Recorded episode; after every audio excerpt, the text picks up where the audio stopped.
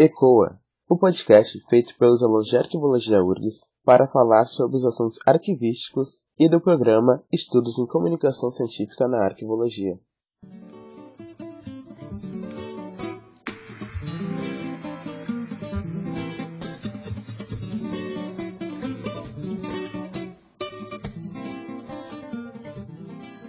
Eu sou Matheus Santos, aluno do curso de Arquivologia.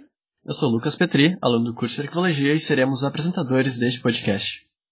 Fazendo parte das atividades da Quarta Semana Nacional de Arquivos, o curso de Arquivologia da Universidade Federal de Santa Maria apresenta a exposição virtual Empoderando a Sociedade, 60 anos do ensino de arquivologia no Brasil, um projeto de extensão da UFCM. A amostra tem por objetivo refletir sobre a história e importância do ensino da arquivologia, e a exposição conta com documentos, fotografias, vídeos, textos e depoimentos. Para participar do episódio de hoje, temos a presença do coordenador do projeto, professor da UFSM, mestre Rafael Chaves Ferreira, que é graduado em arquivologia, especialista em gestão em arquivos e mestre em patrimônio cultural. E para falar também sobre a exposição está conosco o professor assistente da UFSM, mestre Francisco Alcides Cogo Júnior, é graduado em Arqueologia, especialista em Ética, Educação e Direitos Humanos, mestre em História e doutorando em Memória Social e Patrimônio Cultural. Olá, professores. Gostaríamos que vocês se apresentassem brevemente para a gente. Quem são os professores Rafael Chaves e Francisco Cogo? Olá, pessoal. Boa tarde. Boa tarde a todos. Uh, mais uma vez, nós agradecemos o convite para participar desse podcast. É sempre uma satisfação nós estarmos falando desse projeto, que é a exposição, sobre os 60 anos do ensino de arquivologia no Brasil. Uh, sendo bem breve, então, vocês já fizeram uma, uma, pequena apresentação da minha trajetória acadêmica, né? Eu sou graduado em arquivologia, especialista em gestão em arquivos, mestre em patrimônio cultural, uh, tudo isso aqui pela Universidade Federal de Santa Maria. Desde 2018 eu atuo como professor efetivo aqui do nosso curso de arquivologia. Anteriormente atuei por alguns anos como arquivista também dessa instituição eu brinco, né, que a minha casa é o FSM, uh, só não moro lá ainda, né, porque toda a minha trajetória foi ali na, na, nossa, na nossa universidade. E dentro disso que vocês colocam, acho importante destacar alguns interesses, né, que eu tenho dentro dessa minha trajetória acadêmica. E que um deles é justamente é estudar e trabalhar de forma prática também essa questão da difusão em arquivos, a difusão arquivística que é justamente isso que a gente tenta e acaba conseguindo fazer com uma, com uma certa dimensão dentro desse projeto que é a exposição. Além disso, outros temas de, de pesquisa que me interessam é o arquivista e a formação profissional, o arquivista e o mercado de trabalho, o próprio ensino em arquivologia, não é? Que é sempre muito interessante da gente pontuar e trazer novos estudos e, reflexões a respeito. E algo que geralmente a gente não menciona, né, mas uh, dentro da trajetória a graduação é algo vital, né? E eu digo que se eu estou hoje onde eu estou, né, com as minhas perspectivas e ambições, é graças à graduação em arquivologia. Eu digo que a arquivologia mudou totalmente a minha vida, né? Até porque anteriormente eu fazia outra graduação que eu não, não cheguei a encerrar, que era filosofia, licenciatura plena, e acabei indo fazer arquivologia.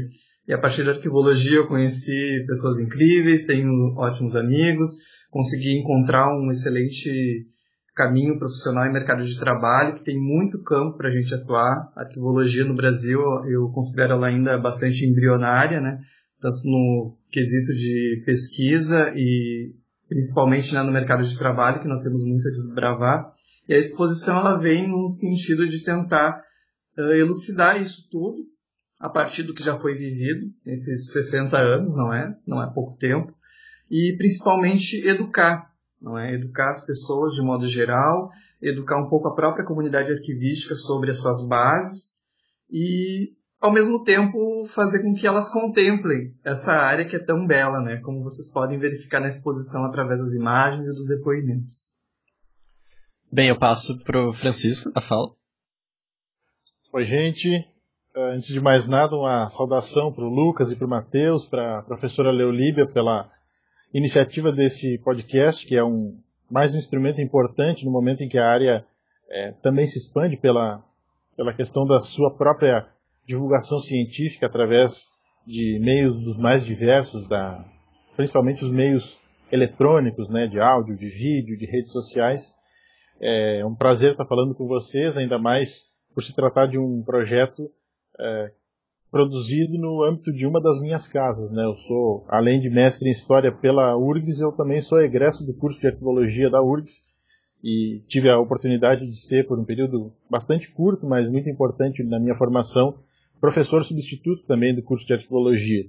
Então é um prazer estar falando com vocês é, e estar participando dessa iniciativa, dessa nova iniciativa que eu tenho certeza de que vai trazer muitos benefícios para a nossa área.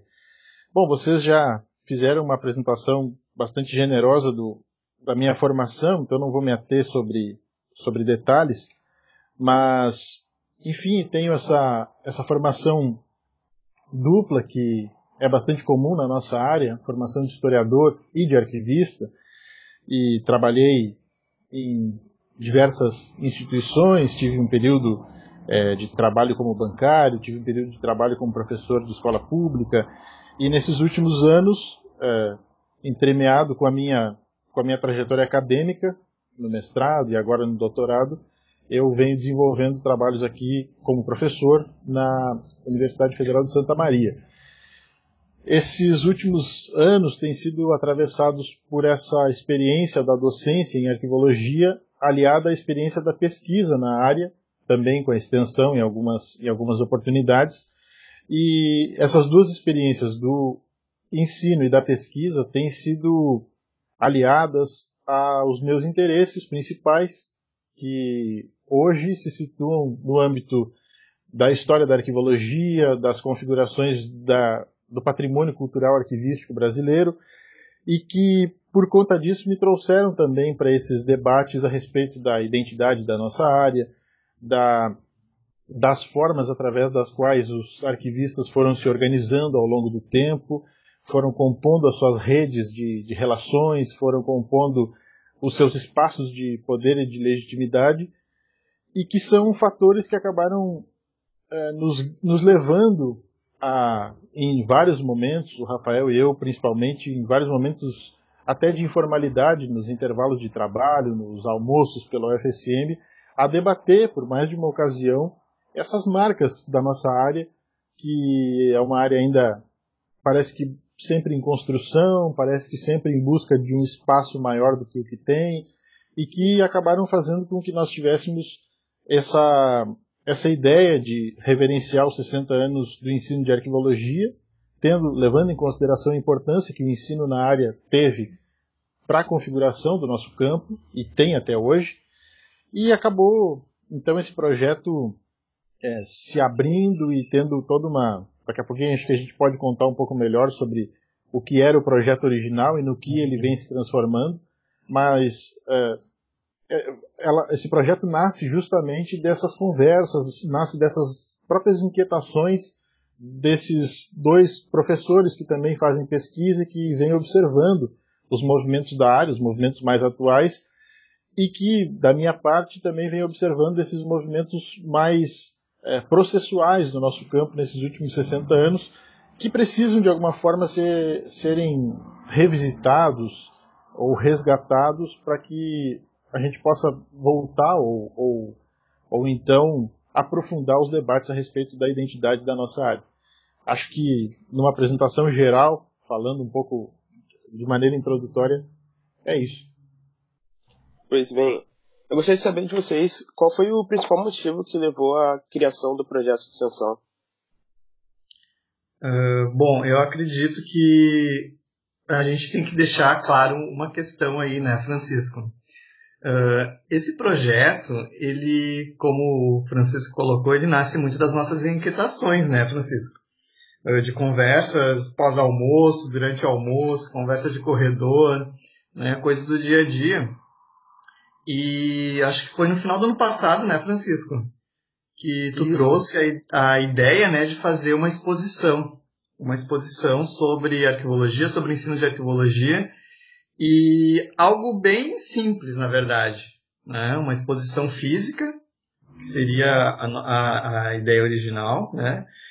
e a partir desse ano, né, de 2020. Não tínhamos pensado em, num primeiro momento, buscar recursos, né, via edital FIEX, que foi o que a gente conseguiu, uh, e submetemos a, a final, né, no início do ano, e muito menos que a exposição tomaria essa proporção.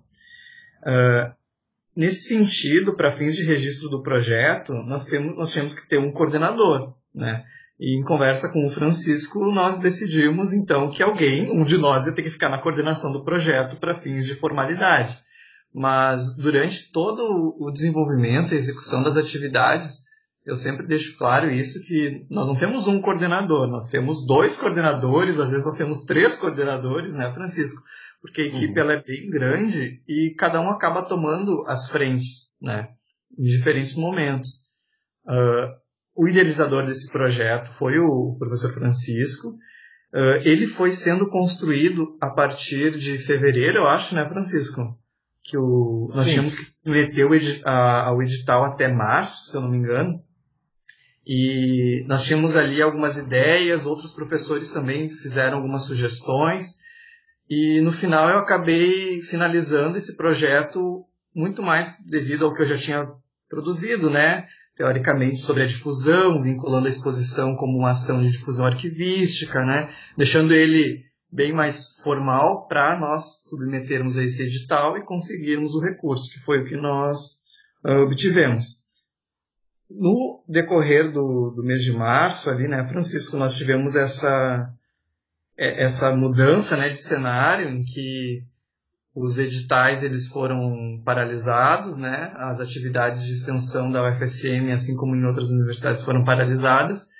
E nós não ficamos com perspectivas muito positivas de desenvolver essa exposição, que num primeiro momento estava num formato de exposição física e com um foco num público bem restrito, que seria Santa Maria, né?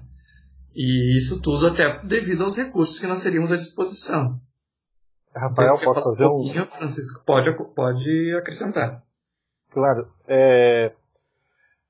O, o, que o, o que o Rafael nos conta né, é, tem a ver um pouco com essa configuração da própria Semana Nacional de Arquivos. No ano passado nós tínhamos feito um evento, um evento bastante tradicional, uh, dentro daquilo que geralmente as instituições fazem. Fizemos um ciclo de palestras com convidados e o final, e esse foi um evento bastante interessante, mas no final dele nós ficamos um pouco com a, com a reflexão de que talvez era, fosse necessário fazer algo diferente na Semana Nacional de Arquivos, porque o contexto brasileiro é de que a Semana Nacional de Arquivos, promovida pelo Arquivo Nacional e pela Fundação Casa de Rui Barbosa, é um evento preponderantemente voltado para as instituições arquivistas, uhum. arquivísticas. E nós não somos uma instituição arquivística, nós somos um curso de arquivologia. Então nós queríamos participar, mas também queríamos fazer algo que pudesse uh, ir além daquilo que geralmente costumava, pelo menos até o ano passado, ser a programação, digamos, clássica dos cursos de arquivologia, que eram eventos acadêmicos, ciclos de palestras.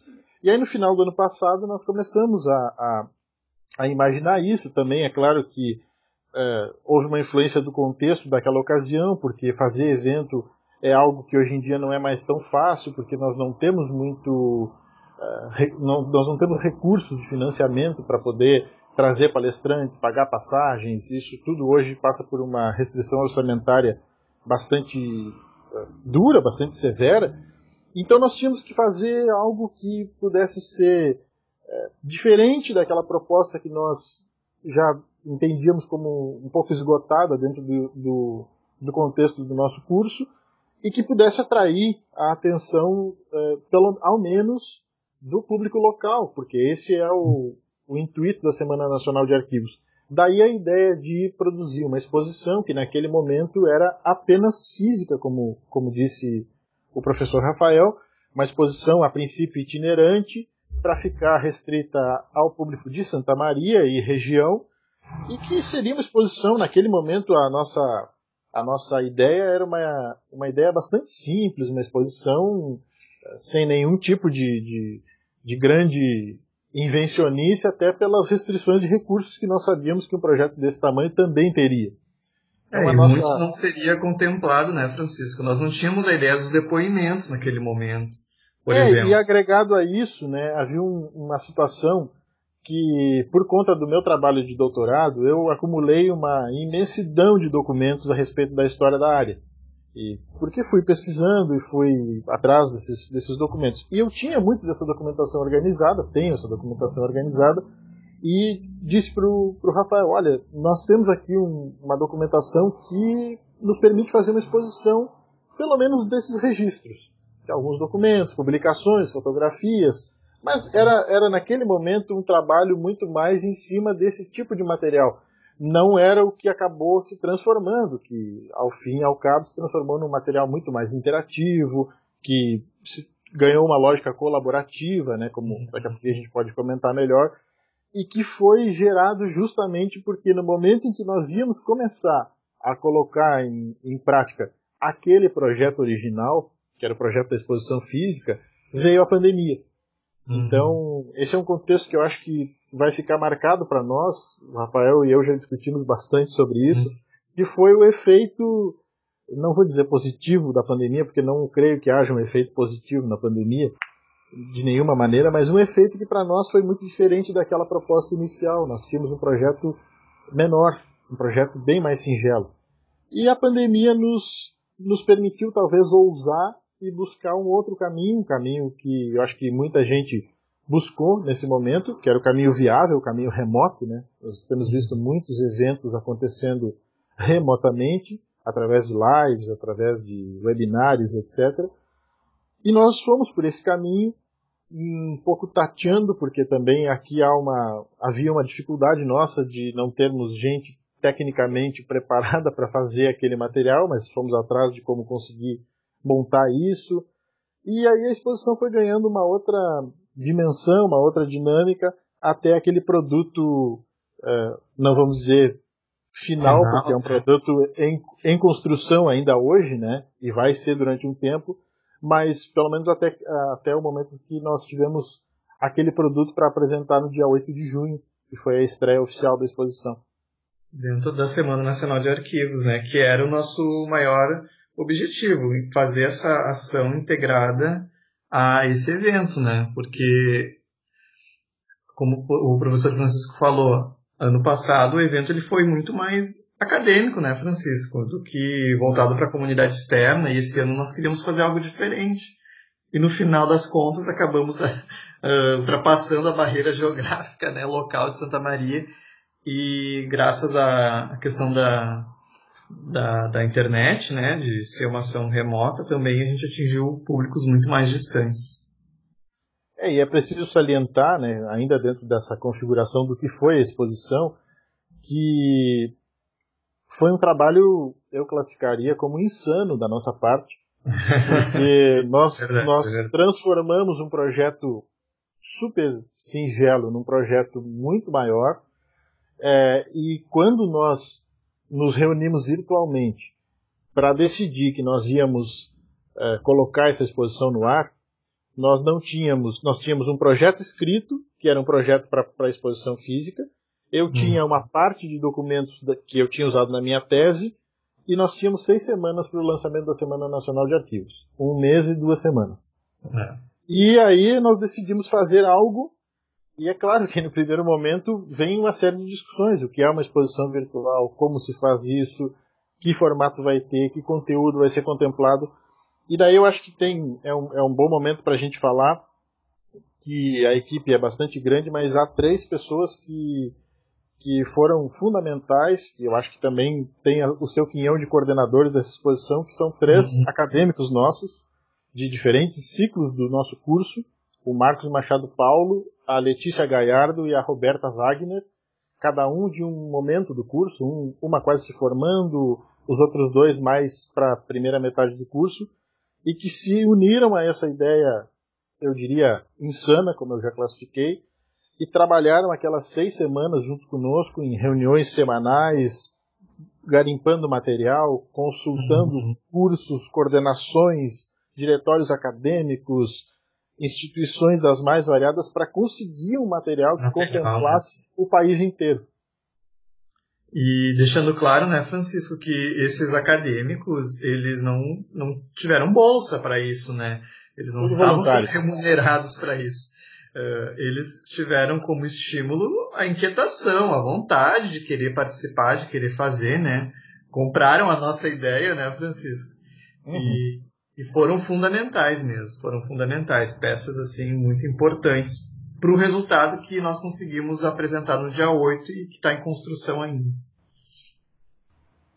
É, o, o, tema da Semana Nacional de Arquivos casou muito bem, né? Que é empoderando a sociedade do conhecimento. Então, acho que empoderar a, a, nós, arquivistas, é, caiu muito bem para esse momento de se reinventar durante uma pandemia, né? E explorar territórios que antes eram físicos, né? Que a gente faria, fazia os eventos físicos e tal. Então, uh, essa tua fala, as falas de vocês foi muito, muito verdade, assim, acho que para esse momento que a gente está passando, né? Uh, justamente o próprio curso aqui nosso da URGS não, não acabou realizando uma atividade, uh, justamente porque estava pensando presencialmente, né? Então, né? Uhum. Então tem isso. E uh, trazer o relato como vocês trouxeram, a participação acadêmica, né? Como esse, essa participação é importante, né? Essa inquietação e como foi essa participação colaborativa, né, contribuição das pessoas, entidades, instituições, uh, tem a Associação dos Arquivistas que participou com vocês também, né? Uh, como foi essa, essa montagem do acervo, né? Como se deu esse contato a partir disso? Uhum. Uh, bom, eu acho que essa parte da questão do acervo, o professor Francisco ele pode falar um pouquinho mais, mas mas antes, uh, fazendo um link com isso que tu coloca aí, da inquietação, eu percebo que isso vai muito da trajetória, sabe, do profissional que vem desde a graduação. Eu vejo muito pela minha própria experiência de, desde o início, estar tá envolvido em diretório acadêmico, em executiva nacional, né, uh, em monitorias, e não só eu, eu vejo que o professor Francisco também teve uma trajetória muito semelhante, né, professor? Desde a graduação. A professora Leolívia também, que eu já conheço de outras épocas. E eu acho que essas, esses movimentos que o acadêmico acaba participando fazem suscitar essas inquietações e que os motiva a ter né, essas atitudes e a participação nesse tipo de projeto. Uh, Sobre o, o acervo, né, como o professor Francisco comentou, partiu muito do que ele já tinha coletado para sua tese, né? Ainda bem, né, Francisco? Já tínhamos um, norte aí. E novamente, os acadêmicos, eles foram os nossos os nossos garimpeiros, né, Francisco, em algumas fontes muito ricas e fontes que são acho que desconhecidas até hoje para alguns da nossa área.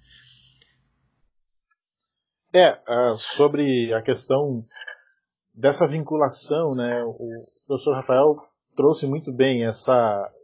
Eu creio também que essa nossa trajetória de vinculação ao movimento estudantil, pelo menos no âmbito da arquivologia, no momento em que nós éramos uh, acadêmicos, uhum. acaba tendo uma influência quando nós nos transformamos em professores. Eu tive a oportunidade de ser representante discente do curso de arquivologia aí da URGS, né? Na época fui membro do Caban, e me lembro bem do quanto isso era importante para a época. Estávamos vivendo uma, estávamos vivendo uma reforma curricular e, e desde então eu tenho bastante, bastante clara percepção de que os diretórios acadêmicos dentro da arquivologia e a Executiva Nacional dos Estudantes de Arquivologia também, eles têm um papel a desempenhar que é muito importante. A arquivologia tem algumas características que podem que são variáveis conforme a, a realidade dos diferentes cursos que nós temos pelo país, mas há uma dinâmica mais ou menos padronizada no sentido de que muitas vezes o estudante de arquivologia tem dificuldades de reconhecer a sua própria, a sua própria identidade, tanto a identidade de estudante de arquivologia quanto a identidade de futuro profissional da área. Isso eu acho que a gente pode, eh, eu acho que um trabalho como esse que nós desenvolvemos na exposição trazendo os alunos, né, e nós tivemos três, três acadêmicos que se uniram ao projeto, mas tivemos muitos acadêmicos que não participaram efetivamente, mas que, pelo retorno que nós temos, visitaram a exposição mais de uma vez, uhum. têm usado a exposição até para os seus estudos nesse momento de aulas de atividades remotas. Então, essa, essa união entre o que os estudantes uh, uh, pensam e, e, desejam com aquilo que nós também podemos oferecer como professores, ela é fundamental. A respeito do acervo, eh, eu já comentei que eu, eu tinha muita coisa que eu recolhi pessoalmente por conta da tese, que eu tinha basicamente digitalizado do Arquivo Nacional, de instituições, às vezes alguns colegas que se aposentam e me, me doam os seus acervos, eu também sou um pouco acumulador nesse ponto, e, mas é, foi muito fundamental também o fato de que algumas, algumas fontes de pesquisa é, eu, não, eu não detinha, digamos assim, porque elas não precisam ser detidas, elas estão disponíveis é, para consulta, mas nem sempre elas têm a devida visibilidade. Então, por exemplo, existem três fontes que, aliás, duas fontes é, que são muito importantes para a trajetória da nossa área, e que estão disponíveis na internet para pesquisa e que muita gente não sabe. Uma é a revista Arquivo e Administração, que é a publicação mais antiga, periódica de arquivologia que nós temos no Brasil. Ela não, não, não se encontra mais ativa desde 2015, mas ela funcionou de 1970 até 2015, e relatando a área, publicando artigos que foram pioneiros em, algumas, em alguns campos dentro da arquivologia. E o outro material de consulta também disponível para pesquisa na internet, sem sair de casa, é o Mensário do Arquivo Nacional, que é uma publicação que foi editada durante mais de 10 anos pelo Arquivo Nacional e que tem uh, ali a, uma, uma qualidade de fazer todo um, um, levantamento, digamos assim, em tempo real do que vinha acontecendo na, na arquivologia naquele momento. E nós, então, eu sabia da existência desses, desses materiais e o que nós fizemos foi induzir o aluno à pesquisa. E aí eu acho que também é importante salientar que esse é o momento em que a extensão se encontra com a pesquisa, né? Porque as coisas não são indissociáveis. Então nós dissemos, olha, está aqui o material, eu fiz até um manual, de, de, porque nós tínhamos pouco tempo, então eu tinha que instrumentalizar à distância esses, esses nossos acadêmicos. Criei um manual de como fazer a pesquisa nesses, nesses, é, nesses periódicos. E aí foi interessante, porque nós não estabelecemos o que eles iam buscar nós dissemos assim, olha, os periódicos são esses a gente quer que vocês exercitem o filtro de vocês sobre o que vocês consideram importante para o viés da exposição, que é o ensino de arquivologia, mas também para aqueles vieses que estão embutidos na ideia básica da exposição, que é a ampliação da identidade do arquivista, tanto estudante quanto profissional, que é o, o resgate da história da área, que é como se configurou no, o, campo de, de, de, estudos, de pesquisas, de ensino, de extensão. E foi muito legal o resultado, porque esses, esses nossos acadêmicos eles se encantaram por esse material, ficaram de queixo caído com a facilidade de pesquisa que existia, porque está tudo na internet, como eu já disse. E isso foi muito bom, assim, isso nos trouxe uma outra visão. É, a exposição acabou. Acho que a gente, claro, tem uma responsabilidade, uma responsabilidade nisso, Rafael e eu, mas a exposição tomou um ar colaborativo, transversal. Tudo se transformou em colaborativo hum. em algum momento. E isso foi muito bom, porque fez com que o material ficasse muito plural. Eu acho que essa é uma, uma, uma qualidade que Interessante, eu né, consigo reconhecer é nela. Dentro desses materiais que eles acabaram trazendo, é, é perceptível o olhar de cada um. Né? São três uhum. acadêmicos, são três acadêmicos diferentes, né? com personalidades diferentes, e é perceptível para nós isso dentro daquilo que eles conseguiram acrescentar de materiais na exposição. Assim como eu tenho um olhar, o professor Francisco tem outro olhar.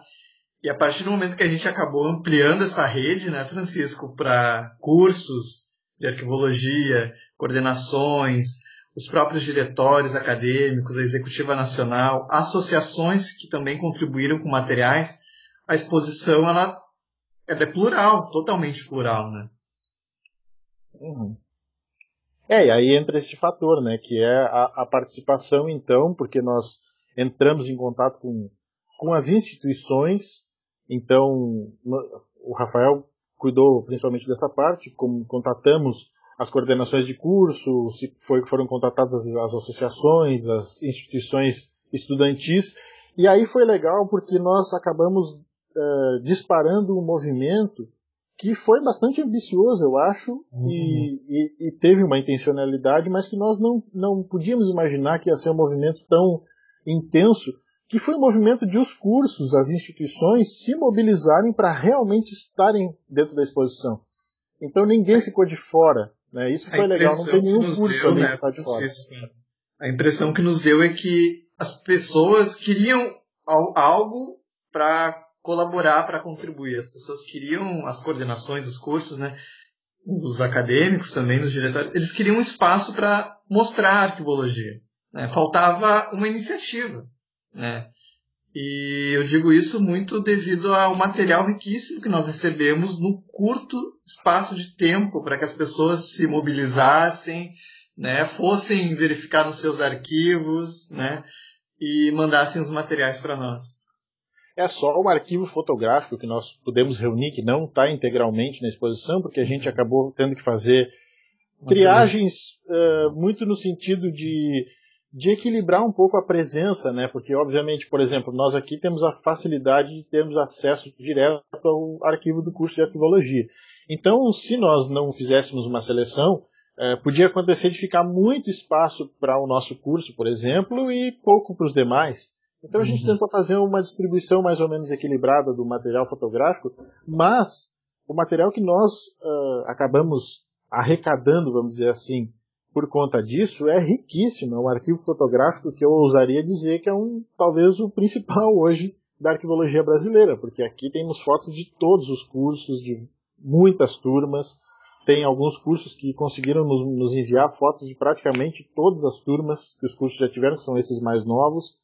Uhum. Então isso foi muito bom, assim como inclusive nos abre uma brecha para pensar em coisas futuras, é, quem sabe no futuro um repositório institucional com, com as garantias da preservação digital que, que a gente sabe que são necessárias. Enfim, acho que são, são brechas aí que nós temos para explorar no futuro próximo que, que essa exposição nos permitiu ver. É, desdobramento de possibilidades, né? Uhum. Bom, com certeza para os acadêmicos, pra, uh, durante a participação no projeto, deve ter sido bastante interessante, né? Hoje eles devem ter adquirido bastante experiência, devem ter aprendido muita coisa sobre arquivo no, na extensão. E eu gostaria de saber, em relação a adquirir conhecimento, adquirir coisas novas, né? Se quando vocês receberam os documentos para o acervo, se houve algum documento, algum fato que surpreendeu vocês, ou que vocês acharam diferente, ou algo novo ao qual vocês não, não tinham conhecimento, sendo tanto em formato, uh, tanto um documento, um documento ou algum conteúdo. Uhum. Olha, é, eu particularmente fiquei, como eu fiquei mais à frente da, da angariação ali dos depoimentos, né, do, do, do pessoal, da, dos cursos, de alguns acadêmicos, mas também de profissionais que estão atuando na área, o que mais me chamou a atenção é que me parece que há algo em comum nas trajetórias desses profissionais que estão aí atuando como arquivistas no mercado de trabalho. Uh, a maioria deles, se vocês forem verificar nos depoimentos, acabam aliando a vida profissional à vida acadêmica, né? Isso me despertou uma curiosidade no sentido de verificar, nossa, como existe uma demanda para cursos de pós-graduação em arquivologia. É, hoje nós sabemos que, a nível de mestrado, por exemplo, a, e é o mestrado profissional, nós temos o da Unirio. Né? E como tem profissionais que acabaram indo fazer suas pós-graduações, né, mestrado, doutorado, em áreas afins, né? sendo que nós podíamos estar aí investindo muito mais nas pós-graduações na área. Isso, isso me chamou muita atenção dentro dos depoimentos. Outra questão que me chamou muito a atenção dentro desse material foram aqueles depoimentos dos primeiros coordenadores ou de professores que iniciaram lá os cursos de arquivologia, né? Como eles tiveram um grande número de desafios, não só institucionais, eu digo, mas desafios pessoais, porque alguns desses professores foram professores vinculados a outras áreas ou com uma formação básica, né, de outros cursos de graduação e que dentro da arquivologia acabaram tendo um interesse muito grande e estão aí até hoje, né, contribuindo e contribuem muito. É, eu, eu classificaria. Primeiro que o aprendizado para nós é total, porque mesmo que, por exemplo, eu já conhecesse muitos documentos que nós, nós recolhemos, e digitalmente, né, não posso dizer recolhemos, mas, mas documentos que, com os quais nós tivemos acesso, mesmo que eu já conhecesse muitos deles, a, a reunião que foi feita acaba dando uma dimensão diferente. Então, aprendizado, mesmo, mesmo na posição de professor, na posição de pesquisador, é total, é muito grande. Agora, sobre surpresas, eu, eu destacaria duas surpresas que não me surpreendem, mas, mas que são surpresas ao mesmo tempo. A primeira é, é, é um pouco inevitável ao a gente visitar a exposição e vislumbrar esses documentos, é inevitável não, não chamar a atenção de como as gerações que nos antecederam, nas décadas de 70 e de 80 principalmente, tiveram, dentro das dificuldades que existiam naquele período, dificuldades de comunicação, dificuldades também financeiras naquele período. É um período sem WhatsApp, é um período sem Google, é um período sem redes sociais, mas como aquelas gerações construíram coisas.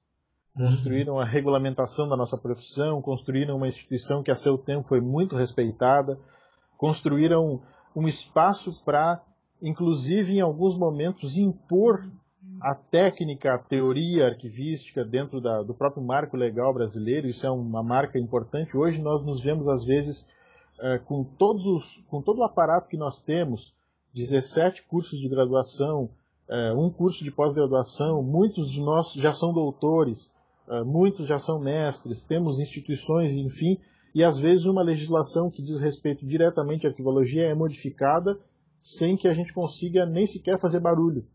E lá atrás uhum. nós tínhamos uma, uma, uma posição que eu acho que não deixa de surpreender, de grupos pequenos, geograficamente isolados, basicamente em três núcleos, Rio de Janeiro, Brasília e Santa Maria, e, mas que, no entanto, se organizavam e, e iam à frente, digamos assim, abrindo um espaço que hoje nos faz falta. Então essa para mim é a primeira grande surpresa, que não é surpreendente, né, dado que eu já conheci um, um tanto dessa organização. A segunda surpresa que também não me surpreende, mas que acaba sendo algo que chama atenção, é a, quanti, a precariedade e isso a gente fez questão de salientar na, na exposição, a precariedade da guarda do que eu chamo de arquivos da arquivologia. Então, por exemplo, onde estão os anais dos eventos que a área promove, até aqueles que já foram realizados dentro de uma lógica de ambiente digital, onde estão as fotografias, onde estão os depoimentos, onde estão os documentos que contam a história da nossa área. Isso é surpreendente porque nós temos como prerrogativa cuidar da memória e da história dos outros e às vezes não cuidamos da nossa própria. Uhum. Isso é muito ruim e é uma surpresa muito, muito desagradável no ponto de vista da arquivologia, mas que nós tentamos trazer na exposição de um jeito leve. Né? Então, quem visitar a exposição tem lá uma aba que se chama Sobre Ausências e Lacunas, que é justamente para tentar suprir tudo aquilo que nós não encontramos. Então, às vezes, vocês vão se deparar, por exemplo, se visitarem a linha do tempo da exposição, vocês vão ver que existem alguns episódios que existe a data, o que, que, aconte... o que, que aconteceu naquele episódio, mas não tem nenhuma fotografia sobre ele. E aí nós colocamos lá um card, uma imagem que diz assim: se você tem alguma imagem ou tem alguma contribuição sobre esse, evento, sobre esse episódio, envia-nos por e-mail. Colocamos o endereço de e-mail para que as pessoas pudessem colaborar. Porque é, é um pouco é, angustiante para nós percebermos que a nossa própria área, às vezes, é, não tem, que alguns documentos da nossa área fundamentais estão perdidos. E isso eu acho que é alguma coisa que tem que começar a atravessar as nossas práticas profissionais. Os arquivistas precisam se documentar, desde uhum. o arquivista que trabalha no arquivo, que tem que documentar o seu próprio trabalho. Os cursos de graduação e as instituições, associações e instituições estudantis também precisam cuidar dos seus arquivos e se documentar. E precisamos fazer isso circular, porque isso é matéria-prima sobre quem nós somos. Bem, eu vou puxar duas perguntas em uma, acho, né? Porque esse assunto que o Francisco trouxe é muito interessante, porque uh, a gente está completando 60 anos de ensino da arqueologia, uh, a exposição. Uh, vocês conseguem visualizar daqui mais 40 anos para fechar 100? Eu vou deixar bonitinho assim, para refletir a identidade do profissional. E a outra também é ref, referente quais os próximos passos para a exposição, né? e acho que é isso, por hora. Uhum. Francisco, tu consegue se imaginar como estará na área daqui a 40 anos? Eu espero que vivo para começo de conversa. E, e, e a muito gente às vezes, né, Francisco, dizendo, nossa, não temos que nos preocupar tanto, a gente tem mais 40 anos ainda pela frente, a profissão tem muito que fazer, tem muito tempo. É. Com as perspectivas previdenciárias brasileiras, a gente vai longe ainda, né? Mas eu consigo imaginar, sim, eu sei que existe uma, um debate sobre o futuro da arquivologia, que eu acho que é um debate pertinente e importante, mas eu não vejo que o mundo vá uh, nos dispensar. Porque, uhum. e ao contrário, eu vejo que o mundo vai nos, nos necessitar cada vez mais. Tudo isso que agora nos coloca em xeque, o avanço da tecnologia, a, essa flexibilização sobre o conceito da verdade, né, num horizonte de fake news, essa dificuldade de, de, de estabelecimento da, das, das, de consolidação das democracias mais jovens e de destruição das democracias mais antigas, todo esse contexto ele é atravessado pelo acesso à informação, pela democratização do conhecimento, por uma alfabetização arquivística, que eu acho que nós precisamos começar a nos preocupar. O, o Rafael está fazendo um trabalho brilhante nesse setor, que é começarmos a levar os arquivos desde a tenra idade, né, porque as pessoas precisam se identificar com, com os arquivos. E, e assim, nós estamos o tempo inteiro na roda de, de debates, mesmo que às vezes os próprios arquivistas não se deem conta disso. Eu trago um exemplo claro a pauta central do Brasil na, na semana que passou foi um arquivo, o arquivo da Operação Lava Jato. Se fica em sigilo, quem fica com ele, quem não fica, se ele é copiado, se ele não é. E esse foi, essa foi a manchete principal de todos os jornais da nação. Isso diz respeito a nós. Hum. Isso diz respeito à nossa legislação, às nossas técnicas, aos nossos métodos, à nossa expertise. E, e eu milito muito que os arquivistas precisam estudar pensando no hoje, estudar olhando para o que foi do passado e olhando para a sua presença hoje. Os arquivos não são esse amontoado de papéis uhum. que, que ninguém dá bola. Os arquivos eles estão vivos dentro da sociedade e vão continuar estando durante muito tempo. Eu sei que a gente, que nós temos colegas que preferem uh, sair da ideia de arquivo para trabalhar a ideia de informação. Eu acho que a gente não precisa é, descartar a ideia de informação e podemos trabalhar nessa perspectiva, mas o documento arquivístico, independente das suas configurações, ele seguirá existindo, seguirá sendo fundamental pelos próximos 40 e pelos próximos 140 anos, tá? e mais, e, e nós vamos seguir sendo essenciais. Agora, claro, né, enquanto, e aqui eu faço uma, uma crítica que o professor Rafael não precisa concordar comigo, eu falo só no meu nome, agora eu não falo em nome da, da dupla.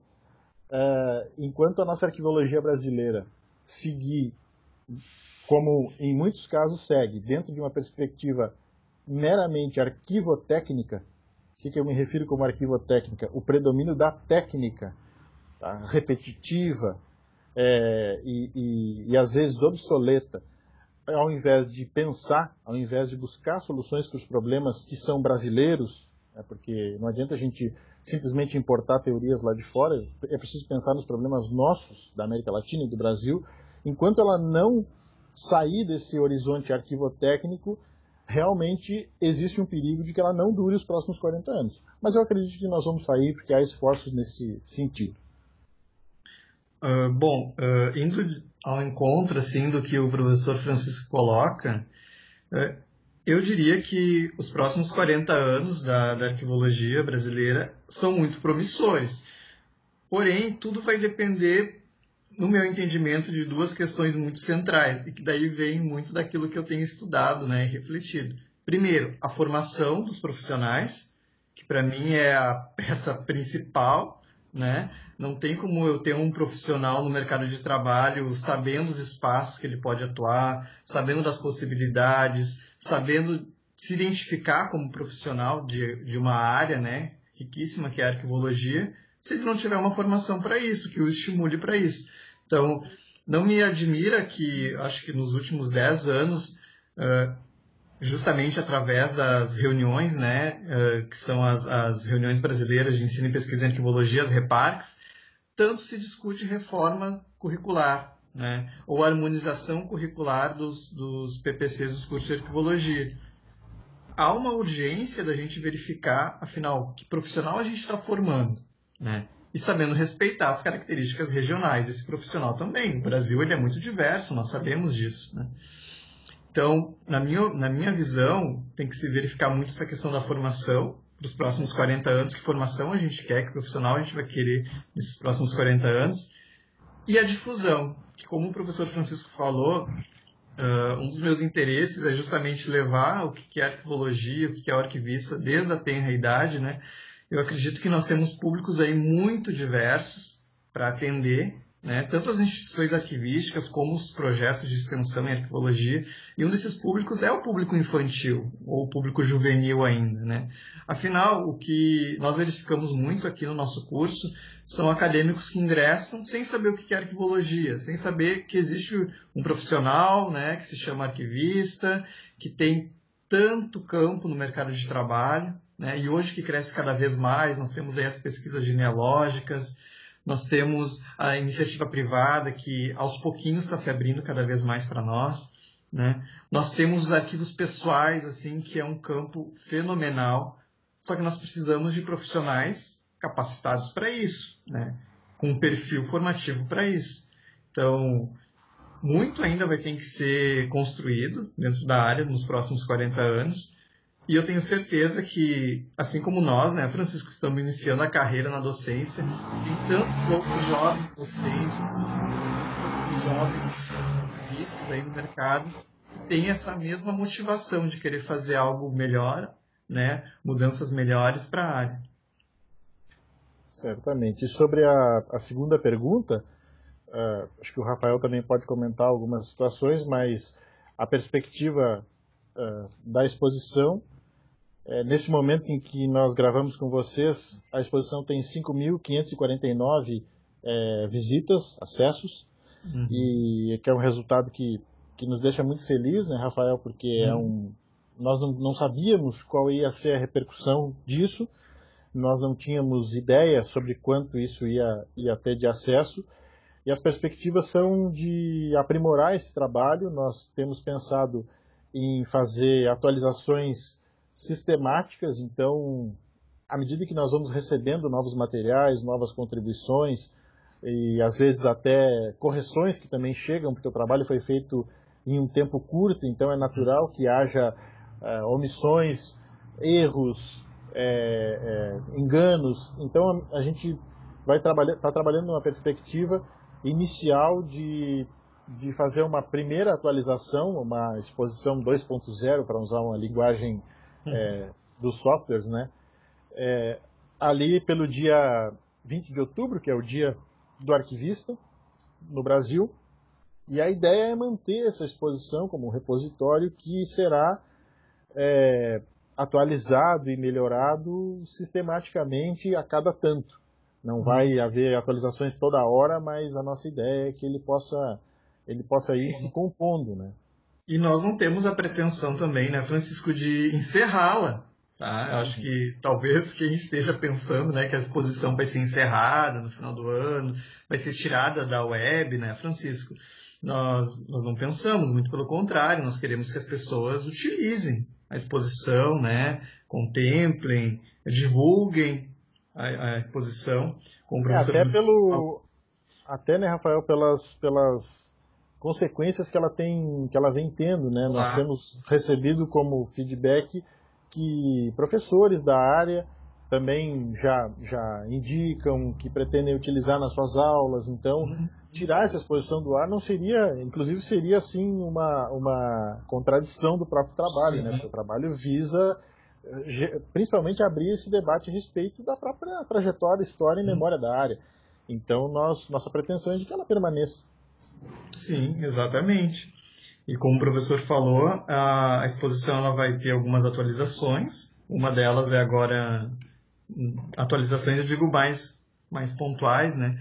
Uh, vai ser em outubro, que a partir agora de setembro nós vamos retomar novamente as atividades, né?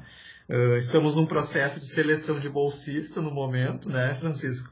Uhum. Até segunda-feira, agora, nós teremos a seleção do bolsista para o projeto, temos já algumas inscrições, e nós retomamos as atividades em setembro com toda a equipe.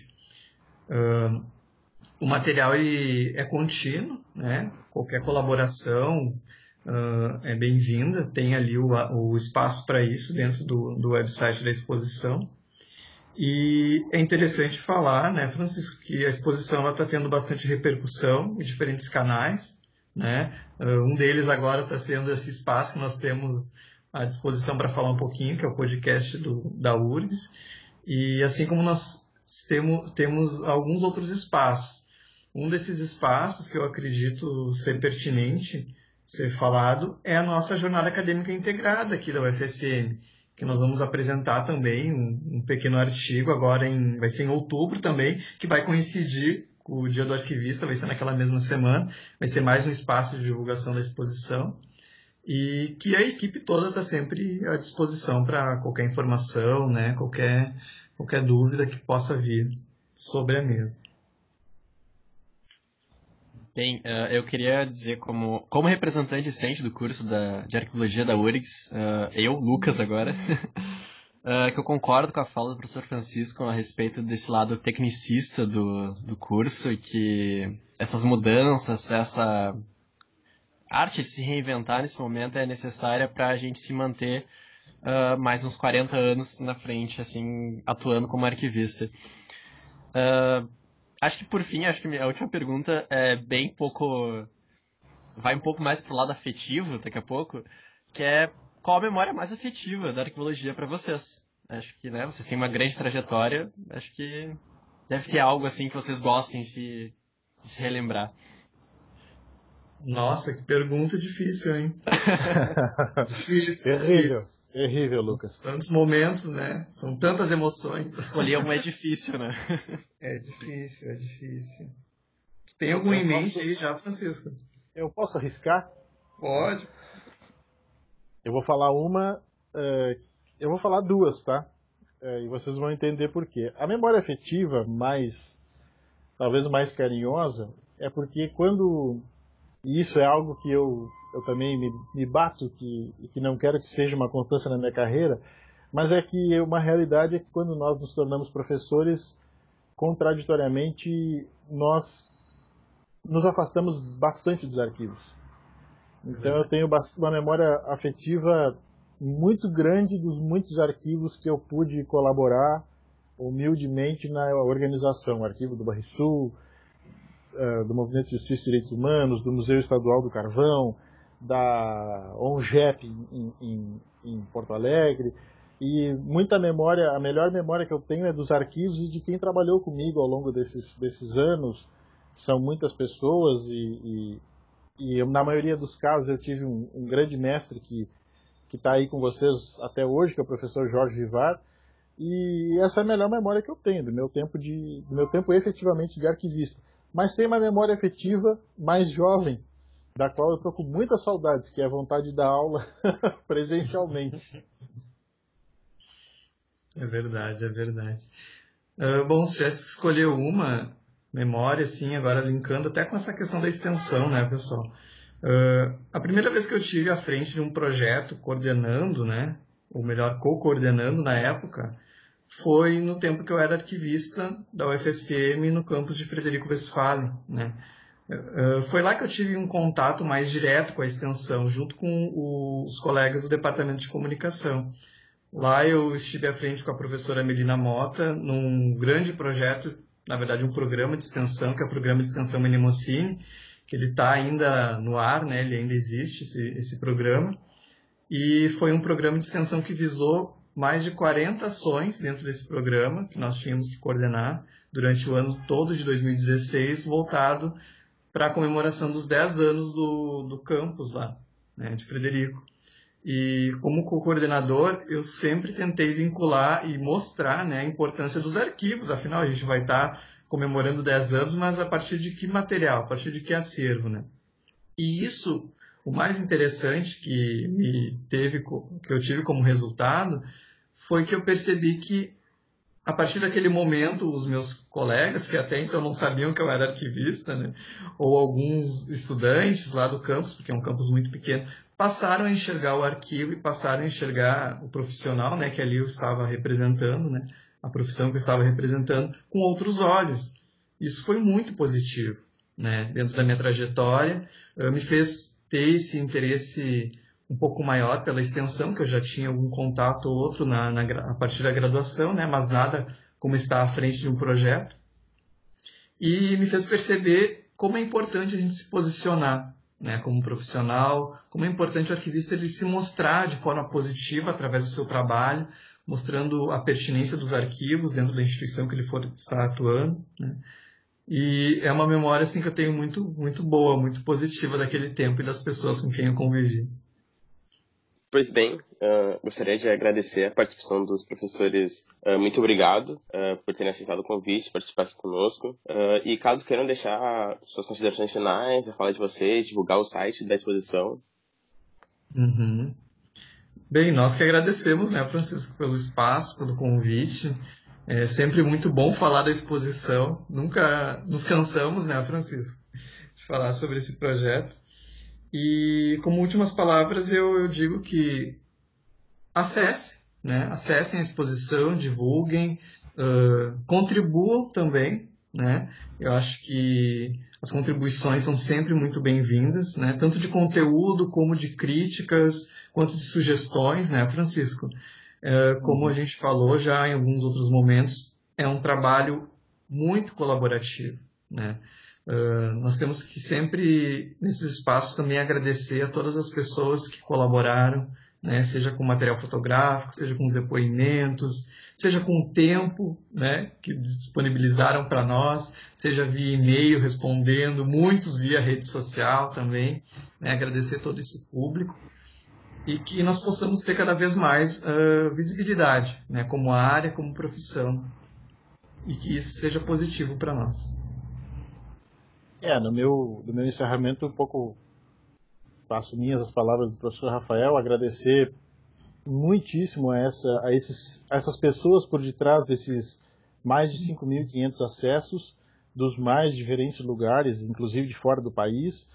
Agradecer muito a nossa equipe, a todo o apoio do curso e do Departamento de Arquivologia da UFSM, a, ao apoio da Associação dos Arquivistas do Rio Grande do Sul, que tem sido parceira sempre dentro das iniciativas da arquivologia aqui no Estado, agradecer é, a todos os profissionais que contribuíram conosco, professores, é, profissionais, arquivistas, professores aposentados, é, egressos, alunos, todas as pessoas que, que, que, deram a sua contribuição, as instituições também, que essas pessoas representam muitas vezes, os cursos de arquivologia, é, um agradecimento muito especial ao Arquivo Nacional pela divulgação que fez, que foi um impulsionador importante da, da exposição. O arquivo, no, no, primeiro dia do lançamento, abriu para nós um espaço de divulgação no seu site, nas suas redes sociais, que nos deixou muito envaidecido, porque era uma semana em que muitas atividades estavam acontecendo pelo país. E eles destacaram a nossa, porque, enfim, viram, viram se interessaram pela, pela, pelo projeto e, e compraram essa ideia a ponto de divulgá-lo. Também o Arquivo do Estado de São Paulo, que fez uma divulgação importante. Uhum. Enfim, acho que os agradecimentos são muitos e, e são é, infinitos. Fica o convite para quem ainda não visitou, o site da exposição é arquivologia60anos.org. Esse 60 dos 60 anos é em números mesmo, arquivologia60anos.org.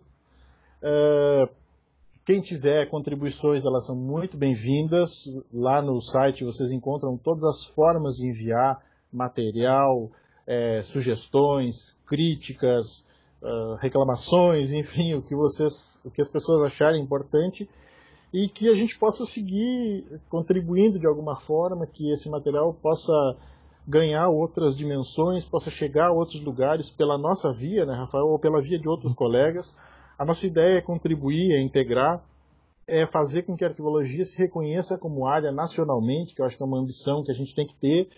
E muito obrigado a vocês pelo convite, a professora Leo a professora Rita, a vocês os dois, Lucas e o Matheus, parabéns pela iniciativa. Uhum. É, a gente vai ficar bastante ansioso para ouvir esse podcast, divulgar entre os nossos contatos todos.